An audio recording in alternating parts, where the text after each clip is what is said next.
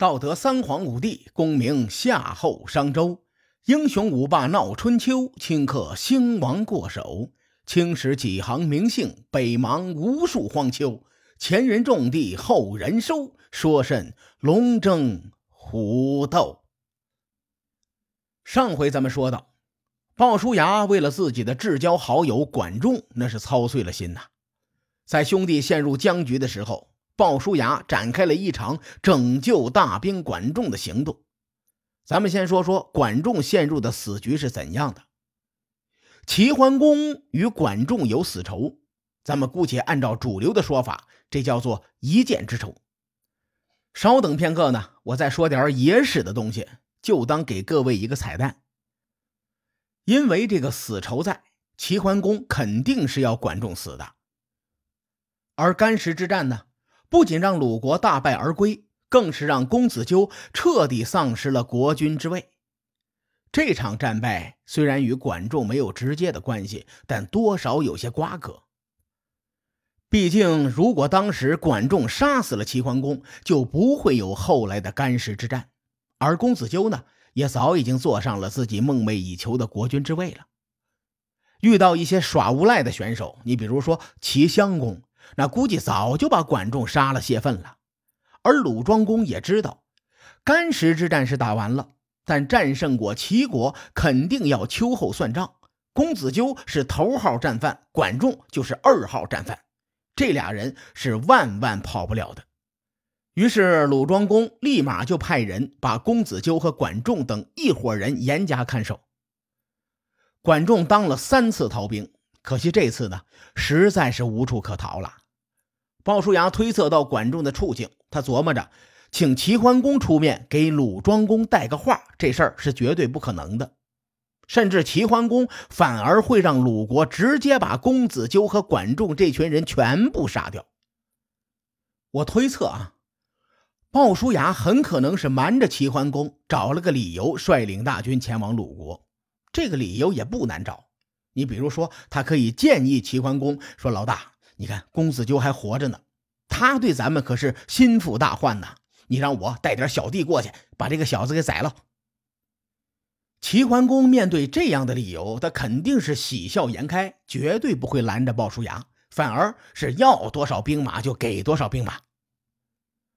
我为什么会觉得鲍叔牙瞒着齐桓公呢？因为有些史料中提到了，说鲍叔牙救回管仲之后，把管仲引荐给了齐桓公。结果呢？齐桓公当场就想命人把管仲给宰了。如果是齐桓公让鲍叔牙费尽心思去救人，没理由看见管仲就想把管仲给杀了。不管怎样，鲍叔牙率领齐军前往鲁国，就在鲁国边境上，鲍叔牙让使者给鲁庄公传了个消息。消息的内容大家都熟悉啊，就是那句话。公子纠是我们老大的亲人，我们老大不忍心亲自动手，就请您代劳吧。不过管仲和赵乎呢，这俩人和我们老大有仇，我要把他们带回去，老大要亲自动手杀了谢芬。我分析，鲍叔牙压根儿他就不想和鲁国打架，因为他的目的是救管仲啊。他要真想着和鲁国干一架，就等同于。把在火边上晃荡的管仲一脚给踹下去了。您想啊，这一仗赢也不是，输也不是。万一输了，这篓子就捅大了。即使是赢了，也背不住鲁庄公恼羞成怒，杀了管仲泄愤。而鲍叔牙的目的呢，是为了救管仲，带大军前来，主要是用来威胁鲁国。有句成语叫做“将欲取之，必先予之”。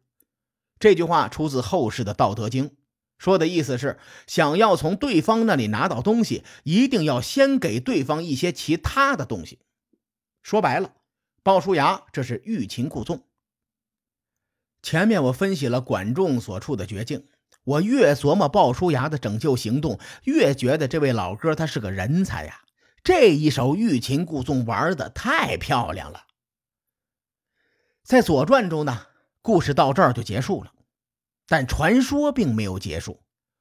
鲁桓公手下有个智谋奇才，叫做师伯。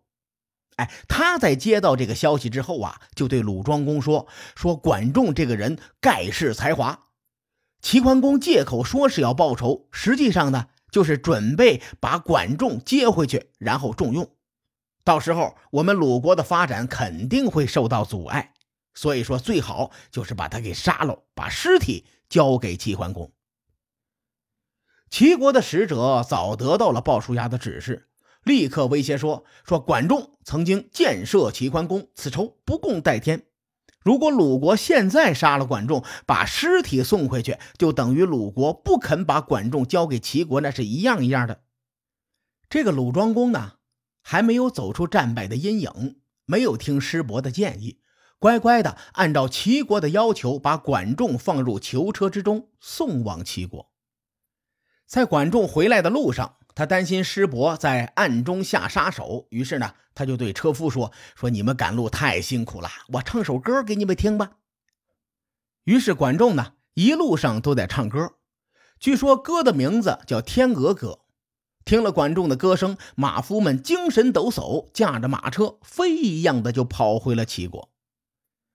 我从来没有把这后半段作为史料啊，首先这事儿没法考证。《左传》里压根就没提，咱们姑且当做一个故事听听就得了。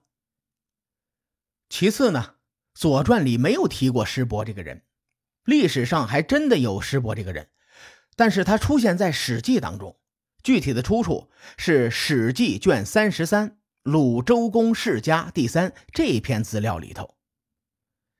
即使在《史记》中，关于师伯的记录，也只有师伯说的那一句话。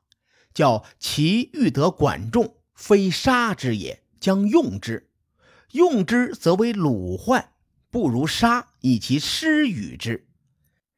这句话呢，刚才咱们翻译过了，核心意思就是说，齐桓公想用管仲，咱们把他杀了，把尸首还给齐桓公。关于《史记》这句话呀，我依然持怀疑的态度。因为对于管仲来说，司马迁是几百年之后的人，他和我们一样，也是开了上帝视角，知道管仲日后有多牛，指不定他在写《史记》的时候，不自然的就开了上帝视角。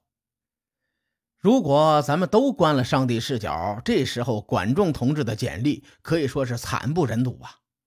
你看啊，管仲同志早年家道中落，做生意失败，上战场当逃兵。做官被领导驱逐，还连累了自己的好友鲍叔牙。跟着新的领导公子纠派人劫杀齐桓公，还失手了。横看竖看，管仲都是一个彻头彻尾的失败者。我实在看不出来，这个时候的管仲他到底有多大的能耐。师伯同志想要断定管仲日后飞黄腾达，确实有点难。师伯那个建议呢，最多最多。也就是宁可错杀一千，绝不放过一个，是防患于未然的角度提出来的。命运多舛的管仲总算是迈过了第一道坎儿，而鲍叔牙的历史高光时刻也马上到来了。鲍叔牙从鲁国手里救回管仲，这老哥俩需要再过齐桓公这一关。鲍叔牙后面的操作也很牛。此时呢，站在鲍叔牙的立场上。自己的领导和管仲有仇，只有一个办法能让管仲活命，那就是管仲必须对齐桓公有用，而且必须是大用，别人替代不了的那种。鲍叔牙在齐桓公的心里的地位是很重要的，毕竟他跟着齐桓公流亡在外，又领着齐军赢了干石之战，既有苦劳又有功劳。当齐桓公想拜鲍叔牙为宰相的时候，鲍叔牙用话术打动了齐桓公。他是这么说的：“我跟随着您呐，是希望您能够立下功勋。现在齐国想要进一步的发展，我实在是没有信心。如果您老人家只想着治理齐国，那我们现在这套班底大概够用。如果想成就霸业，非管仲不可。”列位。鲍叔牙这话术用的，直接把管仲与霸业联系在一起。齐桓公作为君主，自然会心动的。鲍叔牙还趁热打铁说：“我有五个方面不如管仲，让百姓安居乐业，国家富强，我不如他；治理国家，和洽诸侯，我不如他；取信于民，树立权威，我不如他；指定礼法，规范全国，我不如他；鼓舞士气，克敌制胜，我还不如他。这样的天下奇才，您可千万不能错过呀！齐桓公说：“你滚犊子吧！这小子差点一箭把我射死。”鲍叔牙回答说：“哎，这是他忠于君主的表现。如果您成了他的君主，他也会替您去射杀别人呢。”齐桓公琢磨了一下，觉得，嗯，有道理。于是呢，就给了管仲一个机会。经过鲍叔牙这么一顿折腾，管仲的命算是保下来了。开头我说了，彩蛋也来了。关于管仲射向齐桓公的那一箭呢，有野史记载说，并不是管仲射的。当时呢，管仲一起去的还有赵乎，那一箭是赵乎射过去的。所以后来《左传》中有记载说，当时啊，鲍叔牙点名道姓的向鲁桓公要了管仲和赵乎。假如这个野史记载的是真实的情况，那齐桓公赦免管仲就显得更合理了。毕竟没了一箭之仇啊，这俩人的恩怨还算少一些。随后，齐桓公召见管仲，进行了两个人历史上第一次正式会谈。随着这次会谈的结束，春秋五霸之首的齐桓公找到了属于他的舞台。至于两个人究竟说了什么事情，咱们下期节目慢慢的聊。书海沉沉浮浮，千秋功过留与后人说。我是西域说书人介子先生，下期节目咱们继续聊春秋风雨，更多精彩内容，请搜索关注微信公众号“伯乐灯”，与更多听友交流互动。伯乐灯将定期为粉丝发放福利，愿我们的存在让您对明天更有期许，后会有期。